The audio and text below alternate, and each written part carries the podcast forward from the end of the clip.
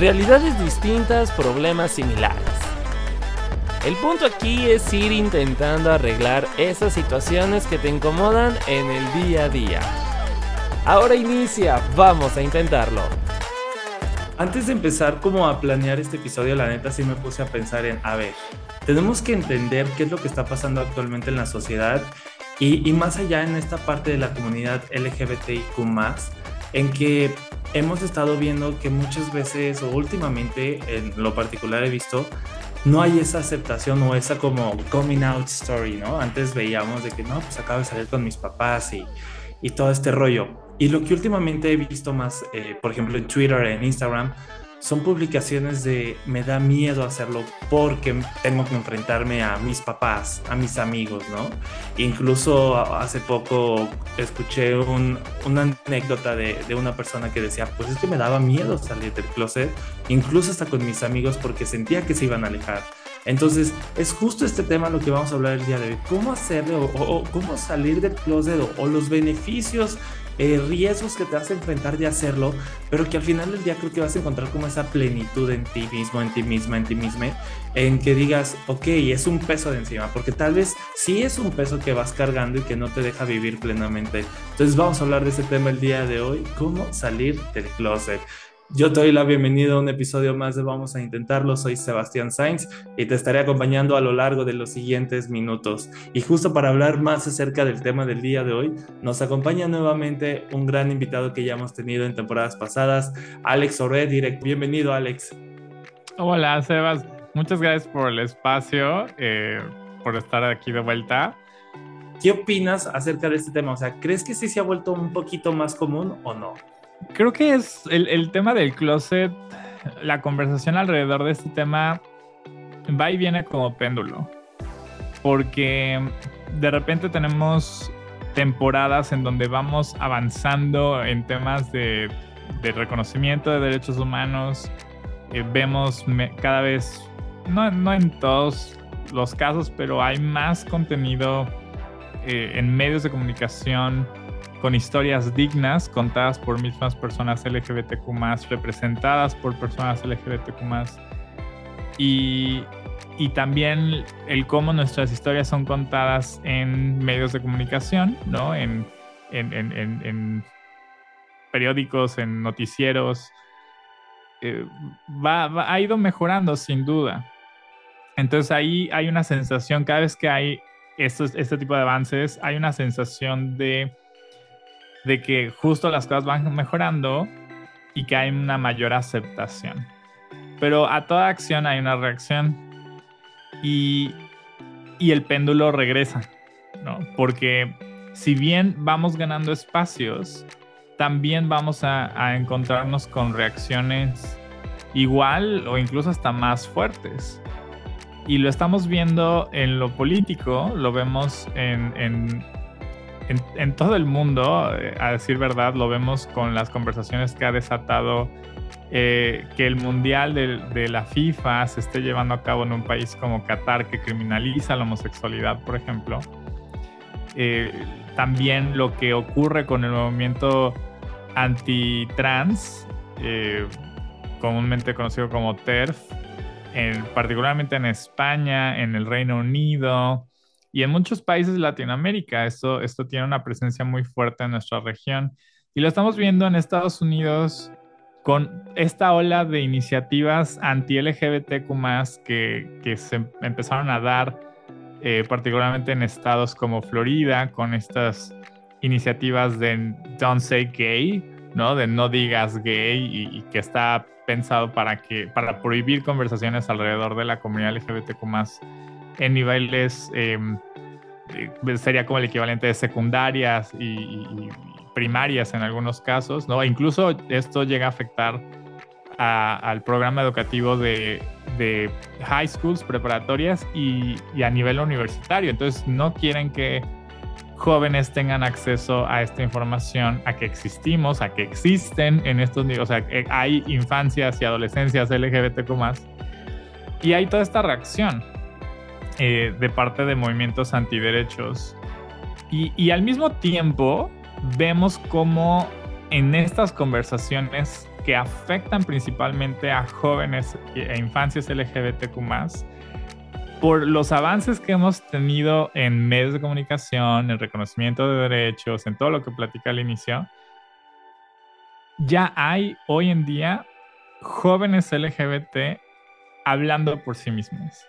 ¿No? O porque cuando empezó It Gets Better en hace 12 años, en 2010, que yo en esa época, aquí saliendo del closet de mi edad, en la universidad, el ambiente era muy distinto y, estábamos en un punto en donde necesitamos ver historias de personas LGBTQ porque no las veíamos en otros lados o lo que veíamos no era, no era digno, no era contado por personas LGBTQ más. De ahí el éxito de nuestra campaña como It Gets Better y que estamos presentes en 20 países. Y creo que eh, eh, comparando ese escenario al de hoy, creo que un gran cambio que hemos visto es que ya, ya no es como hace 12 años donde a personas adultas LGBTQ le hablábamos a jóvenes y, e infancias. Ahora hay infancias y jóvenes hablando por sí mismas, contando sus historias, viviendo su identidad, su verdad, ¿no? Ah, en sus etapas, ¿no? Creo que es muy común que personas LGBTQ más adultas, millennials para arriba, compartamos que nos tocó incluso vivir nuestra adolescencia en una etapa tardía, porque por la homofobia, la transfobia, por la hostilidad en, nuestra contra, no las pudimos vivir en las etapas que nos tocaba, ¿no? Entonces, es, eh, es un péndulo y va y viene la conversación, pero creo que sí las cosas han mejorado, no de manera pareja, porque es muy diferente la realidad de personas LGBTQ en ciudades capital a eh, lo que ocurre en, eh, en, el interior de los estados, ¿no? Eh, incluso las mismas ciudades capital, o sea, no todo es lo que está en redes sociales, no todo es lo que está en, en nuestras leyes. Hay muchas realidades muy conservadoras en todo el país y tenemos que ir a levantar esas burbujas, ¿no? Y, y, llegarles con esta información y hacer esta incidencia desde un entendimiento de que cada quien tiene un proceso educando, ¿no? Porque creo que eso es algo que, que, que nos desespera mucho porque queremos cambios inmediatos, pero la educación es la única solución y es a largo plazo, ¿no? Yo creo que hay muchas iniciativas que hoy pretenden proteger que son punitivas y que al corto plazo van a afectar más a, a, quienes pretenden cuidar, ¿no? Pero bueno, eso ya, a lo mejor ya estoy desviando. Pero en fin, el caso es de que va y viene la conversación, pero creo que esa es la gran diferencia de, al menos de a lo largo de la historia de organizaciones como It Gets Better, de cuando empezamos a donde estamos hoy. Oye, y justamente tú mencionas algo, ¿no? Que, que, como que cada quien tiene su propio proceso y en este proceso está esta onda de las burbujas vamos a llamarlas así, burbujas conservadoras, ¿no? Eh, tal vez podemos vivir en un estado o en una ciudad mega, mega, mega desarrollada, avanzada en muchos temas, pero cuando volvemos a, a, ver este tema, por ejemplo, de, de, las relaciones, de ser tú mismo, o sea, de amarte, creo que es ahí donde brinca, ¿no? Eh, está esta burbuja conservadora que te lo impide. Y es estas, son estas realidades a las que nos enfrentamos. Eh, hace poco, pues empezaron a sacar estas series ya en, en distintas plataformas, llámese Netflix, llámese HBO o Amazon, en, en, donde salen pues personajes que son parte de la comunidad LGBTIQ eh, y muestran este lado de la historia un poco más realista, ¿no? Porque antes te enfrentabas a, a, estas relaciones de, no, salí del closet y mis papás, mis amigos me abrazaron y, y, viví la vida muy feliz y toda esta onda. Pero digo, o sea, no digo que no te vayan a abrazar y que no vayas a vivir una vida feliz, pero hay que ser un poco más realistas en el aspecto en que, ok, agarras tu contexto, que en este caso es, por ejemplo, vivir en México, ¿no? Agarras tu contexto de cómo es la sociedad referente a ese tema, que sí hay varios puntos en los que han avanzado, pero hay otros puntos en los que todavía se están estancados como parte de la sociedad y pues bueno, también político. Pero ya empiezas a ver estas historias donde, bueno, los papás como que ven ese rechazo y entonces eh, la persona miembro de la comunidad LGBTI busca como esa forma de, pues, de salir adelante, ¿no? O sea, como que ya te vas como identificando en esas historias, en lugar de, de decir, no, pues, ¿sabes qué? O sea, la neta, pues esa historia de, del coming out story perfecto y que la vida amorosa perfecta, pues difícilmente me va a pasar a mí, ¿no? Entonces ya como que vas agarrando la onda y digo, al final del día creo que es como que vayas viendo y, y siempre lo he dicho, creo que desde que conocí esta asociación, eh, sí, este grupo de It Gets Better, creo que una de mis palabras, digo, pues yo, mexicano, la puse en español y, creo que siempre la aplico, ¿no? Cuando veo que algo está como muy, muy oscuro, muy abajo, es de, pues todo mejorará, ¿no? Al final del día. Entonces creo que es este aspecto, pero, o sea, ¿tú qué opinas acerca de estas realidades? O sea, ¿crees que las personas, eh, miembros de la comunidad LGBTIQ eh, deben de vivir como con ese miedo a salir del closet, a aceptarse a sí mismos? O, crees que deben, o, o, sea, ¿cómo es ese proceso para hacerlo, no? O sea, teniendo en cuenta que, que, ya conocen su contexto de que, bueno, posiblemente tengo una familia conservadora, o tal vez mis amigos son conservadores, o, de mente cerrada, o no sé. O sea, ¿cómo es ese proceso para hacerlo? Y que digo, al final del día, pues vean en beneficio de ellas mismas, ¿no? O sea, de, de que, no les de que no tengan miedo a ser ellas. Para empezar, yo creo que el miedo no es, en, por sí solo no es malo. El miedo nos puede ayudar a, entender si estamos seguros o no. Y, en algo que repetimos mucho de nuestro lado como organización es que el, closet, si bien es algo que, esperaríamos que, que fuera una opción y algo que, que simplemente la gente ni lo piense y pueda vivir su vida, ¿no? Eh, la realidad de las cosas es que el mundo es muy violento en, contra de las personas LGBTQ ¿no? Entonces el closet es, es eh, un derecho, lo vemos como un derecho, porque es, cada quien conoce cuál pudiera ser la factura a pagar la factura social, ¿no? la factura familiar, la factura económica. Hay muchos jóvenes LGBTQ en situación de calle em, en nuestro país y en, todo el mundo por haber sido echados de casa por ser quienes son directamente. Hay, hay estadísticas en Estados Unidos que, eh, nos muestran que 4 de cada 10 jóvenes en situación de calle son LGBTQ y es por, por eso, por su identidad que fueron echadas de casa. Entonces, eh, no estamos en una posición como para garantizar que, que, que, no van a haber consecuencias, ¿no? Pero de mientras, en el, en el tiempo en el que estén en el closet, les podemos acompañar y les podemos eh, pintar un futuro pleno y feliz con los recursos que puedan necesitar de cuidado a su salud mental, a su salud sexual y reproductiva, que también se empapen sobre su propia cultura y la, y la, y la misma eh, diversidad sexual eh, eh, sexogenérica, ¿no? Que, que, que entiendan su propia sexualidad más allá de la orientación, hacia quién están atraídos. Es un elemento, pero es, es una de las muchas cosas que, implica ser humano. Entonces, hay mucho que aprender y desaprender en primer lugar, de hecho, ¿no? O sea, porque cada quien trae un costalito de prejuicios y de odios internalizados y hay que sanar todo eso.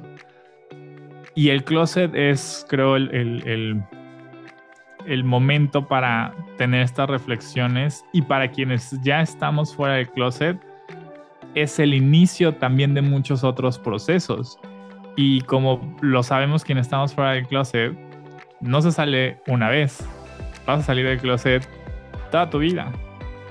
Y, y eso no necesariamente es malo, puede ser cansado. Pero para eso hay que construir nuestra propia red de apoyo. Es, eso es importante a, a tener en cuenta. No, no no romanticemos como llegar al otro lado del arco iris y que todo va a estar bien. Es, es un mundo difícil. Y, eso le agrego también la complejidad de es, esta idea que incluso yo mismo tenía de que saliendo del closet es muy definitivo, ¿no? Es como a donde caigas ya no te mueves, ¿no? y por ejemplo, en mi caso, o sea, también entre las muchas cosas que han pasado desde los días que, que platicamos, eh, yo este año salí del closet como no binario. Y, y te, tengo, ah, cumplí hace poquito 32 años. Y a mis casi 32 años, como que terminé de, de atar cabos porque no es como algo nuevo que, que, que haya surgido este año, sino en mi caso, desde muy chico, he ido identificando cosas que de hecho se relacionan más sobre mi identidad que sobre mi orientación. ¿No? Entonces, pero no les podía dar sentido o las explicaba con, así ah, claro, soy gay cuando eso no tiene que ver, ¿no? Porque hay cosas que son de tu identidad y tu, tu expresión de género. Claro. Entonces, eh, y, el lenguaje no era lo que es hoy. Entonces, también hoy podemos nombrar más cosas y más identidades y darle más sentido al mundo. Y a lo largo de, mi trabajo y de, y de esta poco más de una década, pues también hay muchas cosas que he tenido que desaprender, pero en todo ese tiempo identificaba muchas cosas, más allá de mi infancia y de mi adolescencia, en mi vida adulta, que yo agarraba y le ponía un pin en mi corcho de, ok, esto me suena, eh, como que me hace ruido, pero luego lo veo porque no tengo tiempo, ¿no? Eh, eh, luego, y así, siguiente, otra, otro pendiente que va a, a mi corcho, y así, y cuando volteo este año, que la vida me confrontó con conocer a muchas personas no binarias de México y alrededor del mundo y de tener experiencias cercanas de, de personas que han transicionado y de cuestionar muchas cosas, ideas preconcebidas, no, no necesariamente prejuicios, pero ideas erróneas sobre mi propia identidad, no sobre la de otras personas.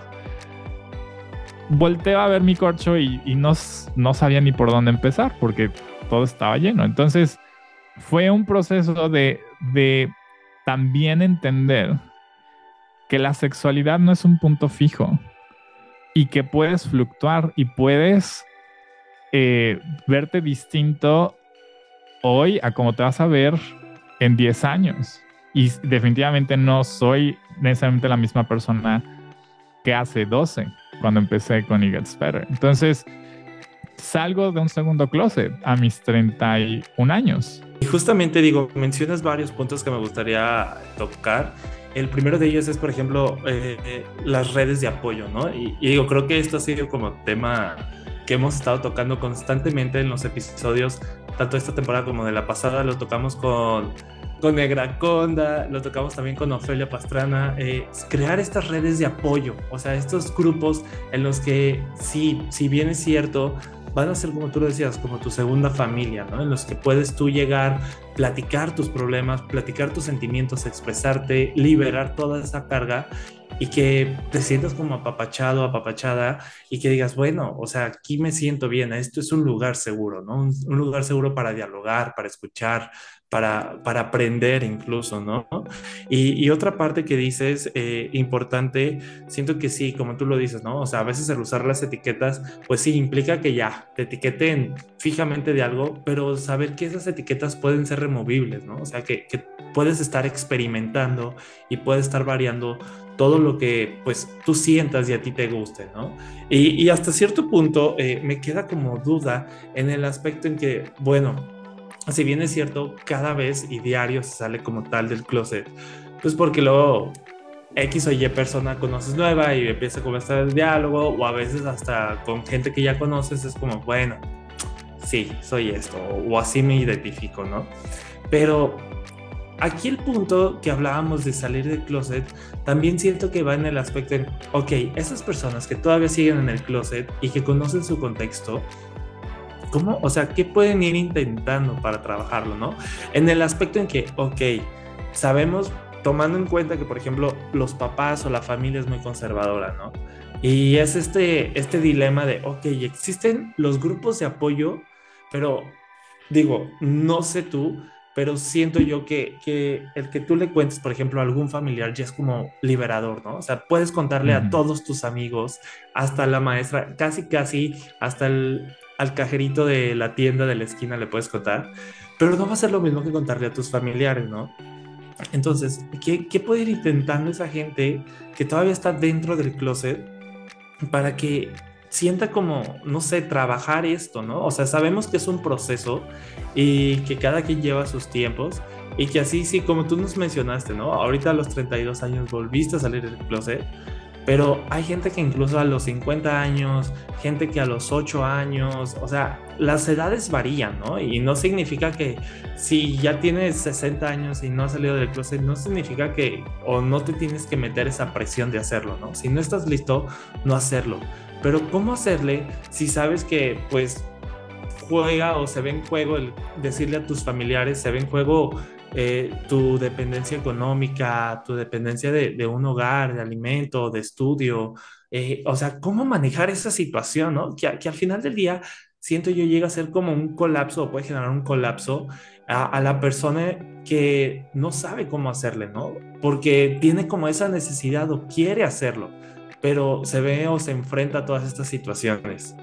Claro, yo lo pienso como, como simulacros, ¿no? Como cuando viene un sismo, ¿no? Y, Protección Civil te dice, a ver, ten lista tu mochilita roja con tus documentos importantes, con pilas, con agua, con tus llaves. O sea, ten esa mochilita. Pensemos en cuál sería la mochilita para el coming out, ¿no? Eh, para empezar, depende de las edades, ¿no? Yo creo que si ya eres independiente eh, económicamente, tienes más libertades. Yo creo que ahí ya es un tema más emocional que, eh, pues, de algún riesgo económico, ¿no? Digo, hay quienes trabajan con la familia y que se pueda poner en riesgo esa estabilidad, o sea, no, no dejan de haber ese tipo de riesgos, pero ya eres una persona adulta y ya esta decisión de vivir abiertamente no es completamente tuya, ¿no? Y tienes opciones, tienes más opciones que menores de edad, ¿no? Eh, o que no están económicamente independientes.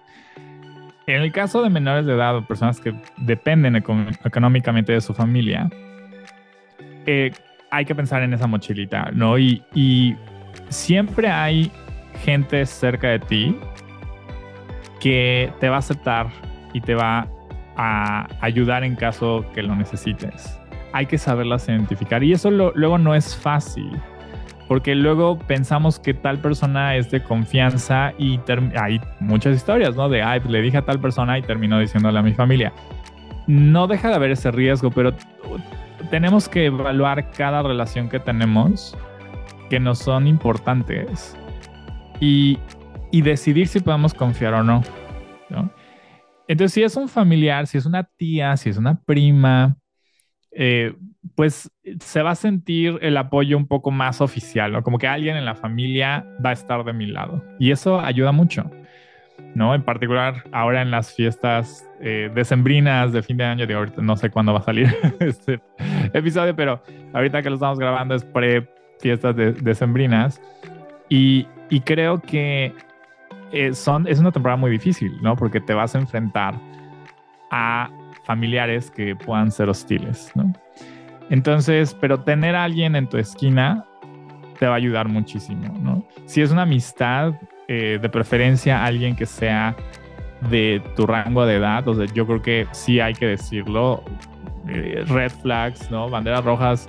Si es alguien que te lleva más de dos años y tú estás en, la secundaria o en la prepa, porque incluso un año de diferencia ya es un abismo de experiencias en esas edades. Exacto. Entonces, de preferencia de tu edad, de tu, de tu mismo salón de clase, porque luego pueden haber dinámicas tóxicas de poder y de abuso y, y, hay más riesgos, ¿no? Y también creo que para las familias que escuchen esto sepan de los riesgos que hay que sus hijos no confíen en ustedes, ¿no?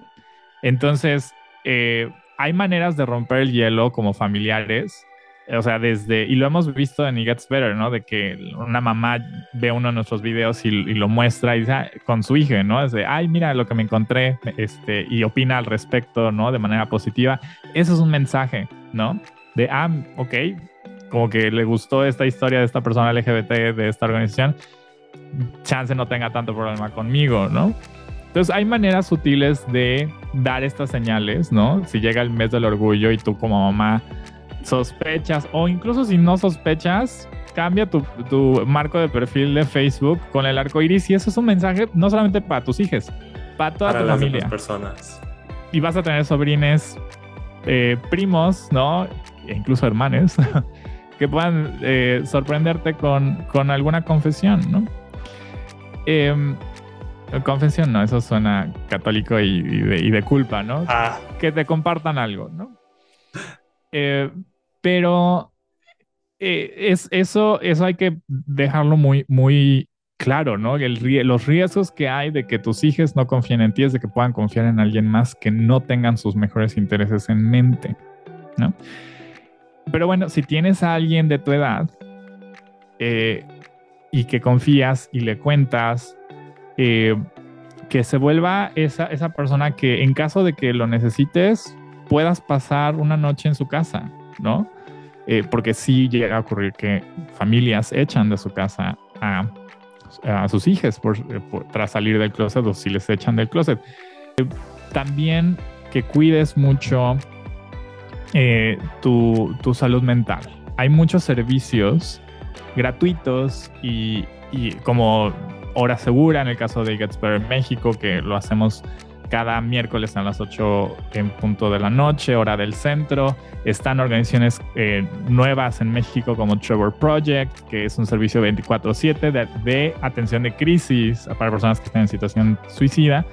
Oye, digo, creo que hasta cierto punto, digo, si tú eres padre de familia, eh, te pongas a analizar como la situación en la que tu hijo vive, ¿no? O dije, hija, hijo, en el aspecto en que digas, a ver, o sea, como tú lo mencionas, Alex, si otra gente le va a dar ese apoyo y corre el riesgo de, de que sufra algo, ¿por qué no hacerlo yo, no? Creo que es momento ya 2023 de de quitarnos como la venda de los ojos o los prejuicios o las ideas que tenemos en la cabeza y, y, si tal vez, porque muchas veces los papás te dicen de, no, es que yo no lo acepto. O sea, tal vez no lo aceptes o tal vez nunca lo aceptes, ni tu hija te va a decir, acéptalo. Pero con que abraces a tu hija y, y tengas, o, o, que sepa que vas a contar, que va a contar con tu apoyo, ¿no? O sea, en este proceso que puede ser corto, puede ser largo, puede ser para toda la vida, pero con que sepa que estás ahí, ¿no? O sea, tal vez eh, tu hija no quiere, obviamente le gustaría que vayas, no sé, a la boda o que invites a su pareja a, la comida, a la cena navideña o todo este tipo de cosas, ¿no? Como muy clichés, vaya, pero que son reales, ¿no?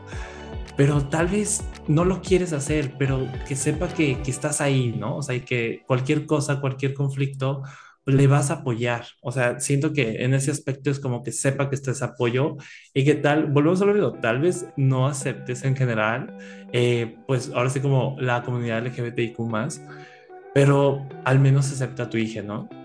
Y que lo respetes y, que estés ahí, lo, o sea, que estés con él o con ella o con ella. O sea, que no exista como esa desconfianza por parte de tu hija en contarte pues lo que siente, porque muchas veces eso, ¿no? Que crea luego esa separación, que también es válido, ¿eh? O sea, si, si, si la persona de la comunidad LGBTI más que está saliendo del closet ve esa pues apatía, esa violencia incluso por parte de sus padres, pues a veces creo que hasta lo más sano, aunque duela, es separarse, o sea, cortar ese lazo.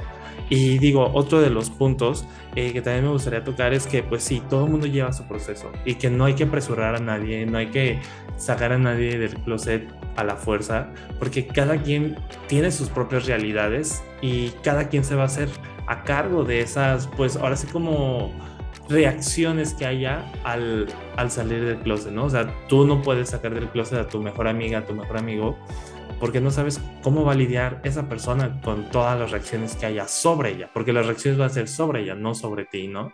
Entonces, tomar eso mucho en cuenta y digo, al final del día, lo vuelvo a comentar, siento que todo mejorará, ¿no? O sea, al final del día, pues sí, podemos estar en el vacío, podemos estar en el, en el punto más bajo de nuestra vida, pero poco a poco, ¿no? O sea, puede que sean años, pero todo va a ir mejorando poco a poco y, y, volvemos a lo que mencionaba al principio, vas a encontrar esa plenitud al tú irte quitando como esas ideas o esos prejuicios o esos miedos que tenías eh, de no aceptarte, de no salir del closet, porque volvemos a lo mismo, haciéndolo te vas a quitar un gran peso de encima, ¿no crees? Entonces, pues muchísimas gracias Alex por haber estado nuevamente aquí en Vamos a Intentarlo, no sin antes ¿Cuáles son tus redes sociales? ¿Dónde te podemos encontrar? ¿Dónde podemos, o, la gente que necesite eh, acudir a It Gets Better México en este caso, cómo pueden hacerle?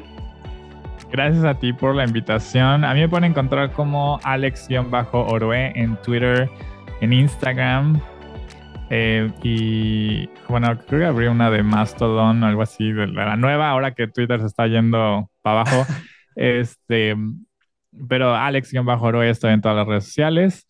I Gets Better México nos pueden seguir en todas las redes sociales como arroba Gets Better MX. Estamos en TikTok, estamos en Snapchat, en Twitch, en YouTube, en Twitter, Facebook, em, LinkedIn. Estamos en todas. En todas partes. Sí, y por allá todos los miércoles en punto a las 8 pm hora del centro eh, tenemos nuestro programa de contención psicológica que llamamos Hora Segura, donde tenemos a profesionales de la salud mental atendiendo los chats y dando este acompañamiento. Eh, y, bueno, en esta temporada que, como lo comentábamos, puede ser complicada, sepan que no están soles y hay, hay muchas ah, personas y organizaciones que, están, que estamos trabajando para, para que todo mejore, ¿no? Y pues eh, ahí andamos en todas las redes sociales. Y el correo es info arroba eh, en general, por cualquier pregunta, cualquier caso de si quieren hacer voluntariado, si quieren eh, ver cómo pueden involucrarse y apoyar a la organización, ahí nos pueden escribir. Y pues, eh, pues gracias de nuevo por, por la invitación y, tú ya viste, ¿no? De, me haces una pregunta así breve y yo me puedo seguir no, está bien. Eh, perdona por la letanía, pero gracias por la invitación, por el espacio como siempre. No, gracias a ti nuevamente por haber aceptado otra vez estar aquí en, en, Vamos a Intentarlo. Y pues bueno, creo que al final del día, pues nos llevamos bastantes cosas, tanto para trabajarlos, tanto para los papás, los amigos, eh, familiares, hasta para uno mismo, en, trabajar todos estos aspectos, ¿no? Que, que, al final del día todos nos van a servir y vamos a, y vamos a contar como, vamos a ser como un gran apoyo para las demás personas en esta, en esta vida. Muchísimas gracias nuevamente, Alex. A ti, abrazo. Oigan, y digo, creo que al final del día ya todo lo que nos lo que hablamos en este episodio del día de hoy con Alex Orbe, creo que sí es importante empezar a reflexionar, ¿no? Y, decir, a ver, si, si yo veo que un familiar o alguien, un amigo, amiga, amigue, eh, veo que como que está como que batallando con ese tema, pues no tal cual decirle, ah, yo ya yo sé, yo ya lo sabía, ¿no? O sea, pero más bien como mostrar como tu apoyo, ¿sabes? O sea, estar ahí. Y tú que estás viviendo todo este proceso, pues entender que es un proceso, ¿no? Y saber que va a haber momentos buenos y malos. Pero por eso, lo que decíamos, contar yo creo que es ir intentando ir generando este, esta red de apoyo, esta red de, de personas de confianza con las que puedes contar y, tener estas plan A, plan B, plan C, plan D, eh, dependiendo de los escenarios que puedan pasar, ¿no? Y digo, creo que al final del día es enfocarte en tu propia felicidad y que al final del día solamente tú vas a tomar esa decisión, ¿no? Esa decisión de, seguir o, o de salir. Pero de eso se trata, ¿no? Ir intentando salir del closet. Dime tú qué opinas de este tema en redes sociales. Y yo te dejo una pregunta o, más bien, sí, una pregunta para el siguiente episodio. ¿Qué dudas o, con qué te quedaste? Así como con la espinita de, la responsabilidad afectiva. Ya lo hablamos eh, hace unos cuantos episodios, pero ¿acaso la responsabilidad afectiva va más allá de las relaciones o no? Todo esto lo estaremos respondiendo en el siguiente episodio de Vamos a Intentarlo. Yo soy Sebastián Sainz y te espero justo en el siguiente episodio de Vamos a Intentarlo. Consejos y experiencias que te ayudarán a buscarle un fin a esa situación. Compártenos tus opiniones y experiencias en Instagram como arroba vamos a intentarlo podcast. Esto fue Vamos a intentarlo.